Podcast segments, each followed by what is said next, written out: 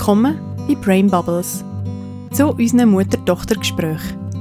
Wir reden über das Auf und Ab vom Leben, Gesundheit und alles, was uns sonst so beschäftigt. Wir sind meine Mami Ute, sie ist Therapeutin und hat eine eigene Praxis. Und meine Tochter Martina, sie ist kommunikativ, weltoffen und eine sehr gute Zuhörerin.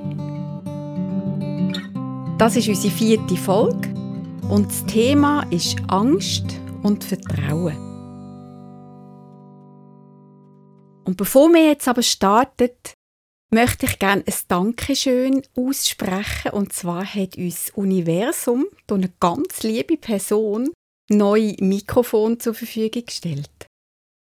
Ja, wir haben schon Test gelost und haben gefunden, es ist super. Und wir hoffen, dass es euch auch gefällt. Aber jetzt zu unserem Thema Angst und Vertrauen. Äh, wir sind natürlich auch da wieder durch unser eigenes Erleben auf das Thema gestoßen. Es ist auch ein in der letzten Zeit wieder im Vordergrund gewesen. Und so bist du aufs Thema gekommen, wie Martina. Ich stelle fest, noch oft in der letzten Zeit, gell? Gibst du Stichwort zu unseren Themen? Durch das, was du in den letzten zwei Wochen erlebt hast, dass das Thema Angst den Vordergrund gekommen ist. Und kannst du mal etwas dazu sagen oder nochmal beschreiben, was dich dazu gebracht hat? Ja, ich bin vor zwei Wochen krank geworden. So die typischen Grippesymptome halt mit Halsweh und Husten und Fieber. Und bei mir löst das aber halt durch meine Geschichte und weil ich auch schon Infektionen hatte, löst das immer gerade sehr viel Angst aus. Ich bin auch immer noch immungeschwächt durch die laufende Chemotherapie und werde dann als Weile immungeschwächt sein und ich versuche natürlich dementsprechend allen möglichen Viren und Bakterien, die gefährlich sein für mich, aus dem Weg zu gehen.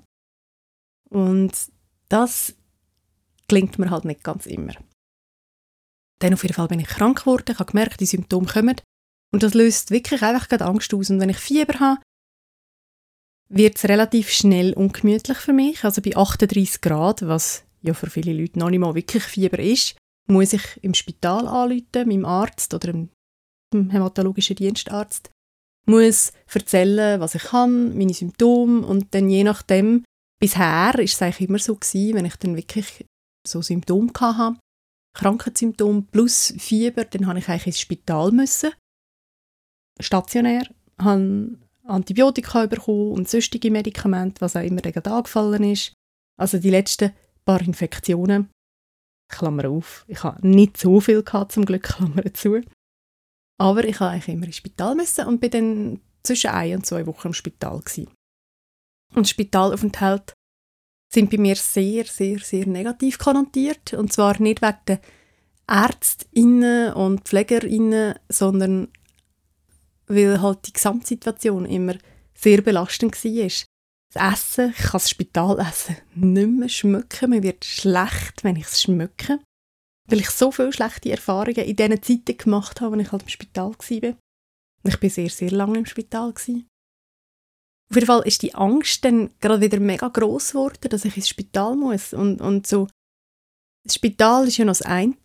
Ich kann ja irgendwie grundsätzlich besser damit umgehen, weil ich mittlerweile weiß, was es heißt. Also ich weiß, wir würden eine Kühlbox mitnehmen, dass ich kann gewisse Nahrungsmittel bei mir im Zimmer haben, wo ich im Notfall kann essen kann, wenn ich Hunger habe und nichts bekomme, wo mich anmacht zum Essen. Mein Partner kann mir jeden Tag etwas selber gekochtes mitbringen. Das haben wir in der Vergangenheit auch schon so gemacht. Dann hat er ein Spitalessen gegessen und ich habe selber gekocht gegessen, weil ich dieses nicht mehr können, schmecken Also es gibt so Sachen, wo man kann sich ein bisschen besser einrichten kann. Aber ich glaube, das Schlimmste an dem Ganzen ist so der Kontrollverlust. Dass man wieder, wirklich wieder muss Kontrolle über sein Leben abgeben muss. Das hat mir so Angst gemacht. Also es hat wirklich panische Züge gehabt. Ich habe richtige Heulkrämpfe bekommen vor Angst. Und ich gemerkt habe, dass mein Fieber 38 und dann noch drüber geht. Ich habe dann mit meinem Hämatolog telefoniert. Und das hat mir schon auch wieder ein bisschen Vertrauen darin gegeben, dass es okay ist. Es hat geheißen, ich darf daheim bleiben, solange das Fieber nicht stärker wird oder mein Gesamtzustand nicht schlechter wird. Aber es hat sich dann hingezogen über eine Woche. Das Fieber ist dann gleich auch noch mal ein bisschen gestiegen. Und also ich habe wirklich richtig viel Angst durchgestanden. Und sonst finde ich im Alltag habe ich eben keine Angst. Und deswegen denke ich immer so, ja, das habe ich jetzt überwunden. Und dann kommt ein bisschen etwas und ich bin direkt wieder drin in diesem Gefühl. Ich möchte gerne noch einfügen, vielleicht will jetzt jemand den Podcast erst jetzt lässt, dass Martina eine akute Leukämie hat. Seit letztem Jahr im April. Dass das die Vorgeschichte ist zu dem, was du jetzt geschildert hast. Stichwort von dir ist Kontrollverlust. Das finde ich ganz ein wichtiges Thema bei Ängsten. Manchmal denkt es mich, das ist also vielleicht einer der Hauptgründe, wieso man Angst hat. Weil sehr viele Situationen uns ja Angst machen, eben wo wir Kontrolle nicht haben oder verlieren. Und das bringt uns aber an das Thema, wo du angesprochen hast, wo wir vorher über das Thema geredet haben. Wie kann man denn die Ängste einteilen? Also Kontrollverlust ist jetzt eine mögliche Ursache von Angst, aber du hast versucht, das einzuteilen. Auf was bist du gestoßen beim Einteilen von diesen Ängsten? Ich habe mir überlegt, es gibt ja so ganz, ganz viele verschiedene Ängste und ich habe mir überlegt, eine Unterteilung ist sicher auf so einer Achse von, ist es etwas Unmittelbares, was dir passieren kann? Etwas Unmittelbares, was bevorsteht, zum Beispiel eben eine Krankheit, du bist mittendrin oder ist es weit in der Zukunft? Also irgendwo auf dieser Spannbreite, glaube ich, befinden sich ja alle Ängste. Es können irgendwelche Zukunftsängste sein, etwas, was nächstes Jahr passieren kann, oder in zehn Jahren, oder sowieso hypothetisch irgendeinisch. Oder es sind wirklich Ängste, etwas, was jetzt gerade passiert, etwas, wo vielleicht morgen passiert, wo wirklich sehr unmittelbar ist. Und ich glaube, man kann wirklich alle Ängste so irgendwo auf dieser Linie, auf dieser Bandbreite einteilen. Und dann die andere Bandbreite, die ich mir überlegt habe, ist so zwischen real und diffus. Ist eine Angst real? Zum Beispiel, ich laufe über die Straße und ein Lastwagen rast direkt auf mich zu und ich weiß nicht, kann der noch bremsen oder nicht? Das ist sehr eine reale Angst. Es ist eine reale Gefahr. Oder es ist diffus. Zukunftsängste sind ja ganz oft dann zum Beispiel diffus. Ja, vielleicht sieht unsere Welt mal nicht mehr so aus, wie sie heute aussieht und das macht mir Angst. Also ich hatte so die Idee, gehabt, alles kann man dort einteilen und Du hast dann aber noch etwas ganz Gutes anderes gesagt. Ich habe es gar nicht so differenziert angeschaut vorher. Für mich gibt es so die, die endogenen Ängste, also wo ich wirklich sehe, die kommen aus, aus dem Innen raus und sind oft, aber wie du gesagt hast, diffus, das würde dort reingehören, sie haben keine ersichtliche Ursache.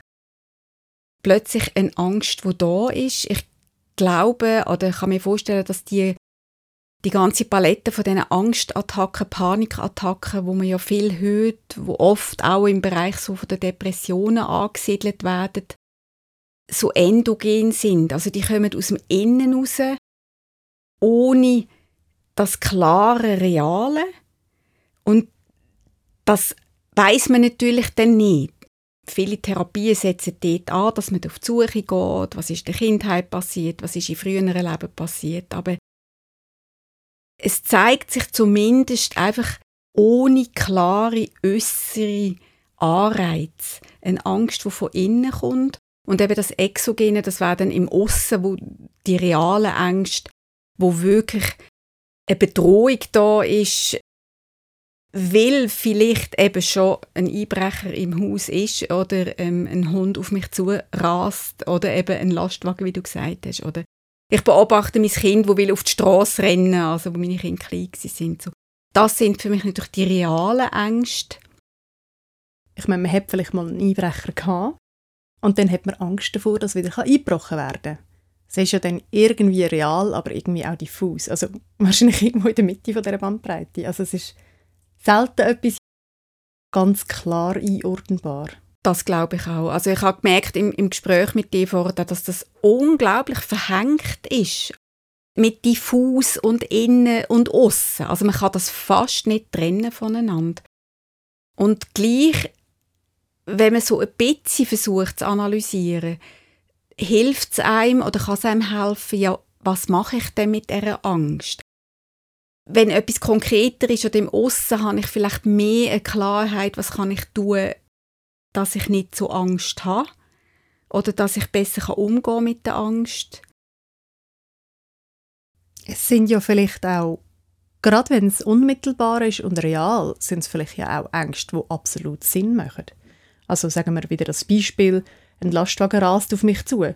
Das ist sehr eine reale Angst und die macht absolut Sinn, weil es geht ums Überleben. Und dann gibt es eigentlich nichts, wo man gegen die Angst muss machen muss, sondern dann muss man einfach handeln und sich aus dieser Situation herausbegeben. Aber gegen die Angst selber muss man ja dann nichts machen, weil die Angst ist ja nützlich. Oder auch wenn deine Kinder, oder eben wenn Kind, du siehst sie, wenn du auf die Straße rennen, das ist auch sehr eine reale Angst und sehr unmittelbar und aber auch sehr nützlich, weil das sind deine Instinkte als Elternteil, wo dazu beitragen, dass deine Kinder überleben. Angst als Schutz. Ich denke, Angst gibt es ja auch deswegen biologisch gesehen, oder? weil es halt ein Schutzmechanismus ist. Das ist ja nichts, was die Natur einfach mal so erfunden hat, um uns zu ärgern, sondern als etwas sehr Nützliches.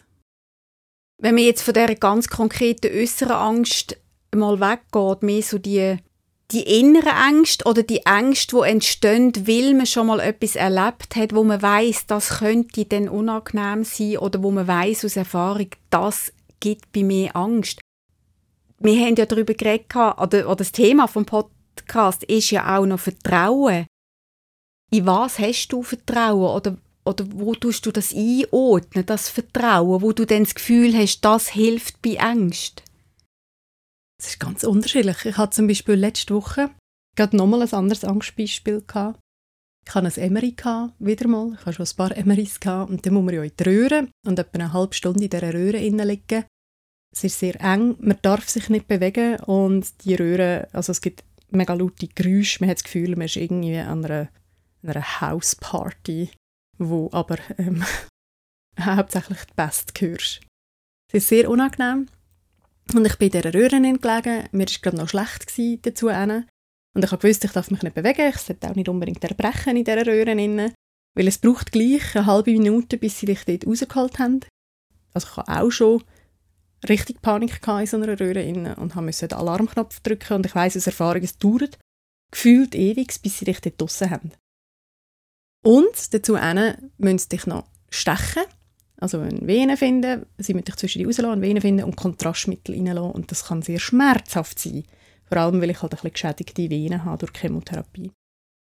Und das ist wirklich in dem Moment, in, man liegt in dieser Röhre. Also schon vorher habe ich gemerkt, dass die Angst kommt. Ich weiß, dass es auch nicht gut rauskommen kann oder nicht gut kann sein ähm, in dem Moment. Und ich bin dann in die Röhre rein und ich habe dann wirklich versucht zu atmen, in die Tiefe zu atmen und mich ganz bewusst zu entspannen, mir einen Moment überlegt, was ist der Worst Case und dann okay, wenn der Worst Case ist, ich würde jetzt hier erbrechen, was auch immer, ich könnte damit umgehen und ich würde es überleben. Und das hilft mir dann manchmal, dass ich mich entspannen kann, wenn ich mir den Worst Case überlege, weil er ist zwar unangenehm, aber nicht dramatisch. Und dann habe ich tief geschnauft, wirklich Bauch haben und so. Und das hat mir dann wirklich geholfen, mich zu entspannen und meine Gedanken schweifen lassen. Das Schlechtsein ist deswegen nicht weggegangen. Und die Angst auch nicht, aber sie hat wie, ich habe sie wie angenommen, reingelassen.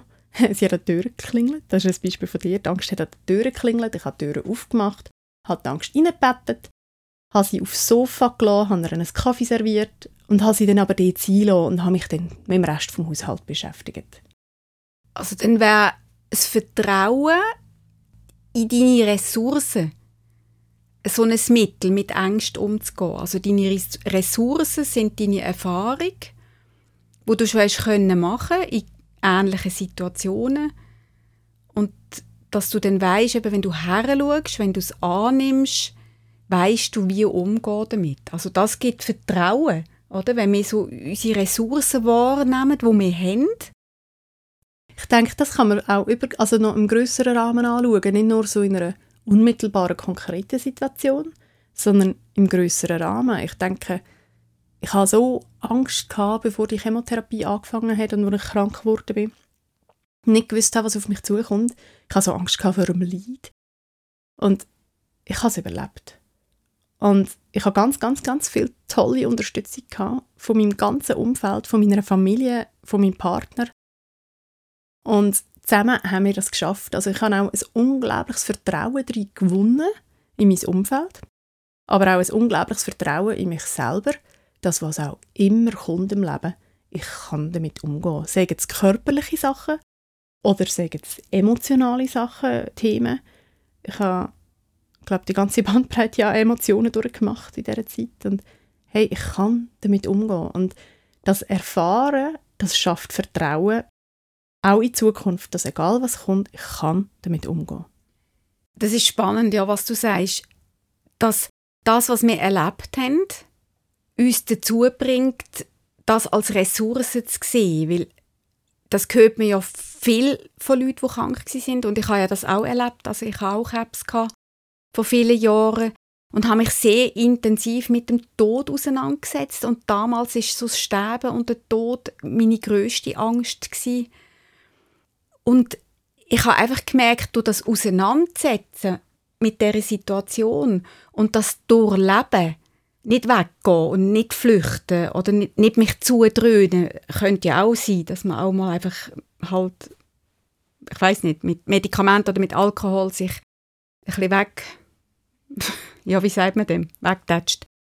Aber so wirklich durchgehen und das hat bei mir ganz viel verändert in meinem Leben nachher, wie ich mit Ängsten umgehe. Und ich finde, ich sehe viel weniger ängstlich seit da und mir kommt dann oft das Sinn, wenn ich Berichte von Leuten, die eine Nahtoderfahrung haben. Die erzählen ja das Gleiche, dass da, obwohl jetzt wir nicht eine direkte Nahtoderfahrung haben, haben wir uns aber doch intensiv mit dem Leid und mit dem Sterben auseinandergesetzt und das hat dazu geführt, bei uns jetzt, dass wir anders mit Ängsten umgehen.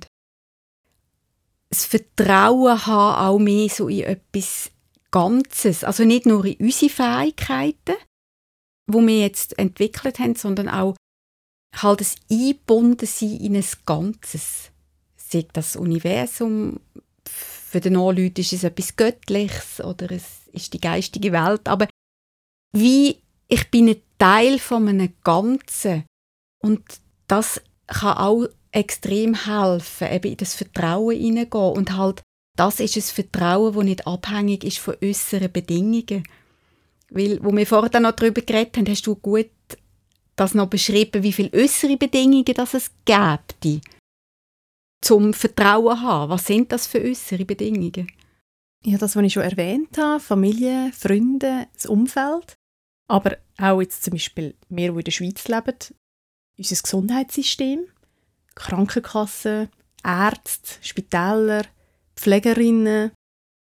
Ja, es hat dort sehr viel, wo man Vertrauen drin geben kann. Unsere Medizin, im gesamten Medikament, jetzt in den Fällen, wenn man krank ist, aber auch der Staat.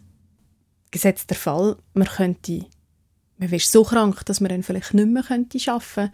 Man käme die Unterstützung über. Man wäre nicht einfach nur auf sich alleine gestellt. Also ich denke, dort hat es sehr viel wo wir natürlich in dieser privilegierten Situation sind in der Schweiz, so wie wir leben, aber sehr viel, wo man auch Vertrauen drin haben kann, wo hilft in dieser Zeit. Genau, es ist das Vertrauen in die äußeren Bedingungen. Kommt man natürlich jetzt, wo du Krankenkasse sagst, generell unser Versicherungssystem Sinn.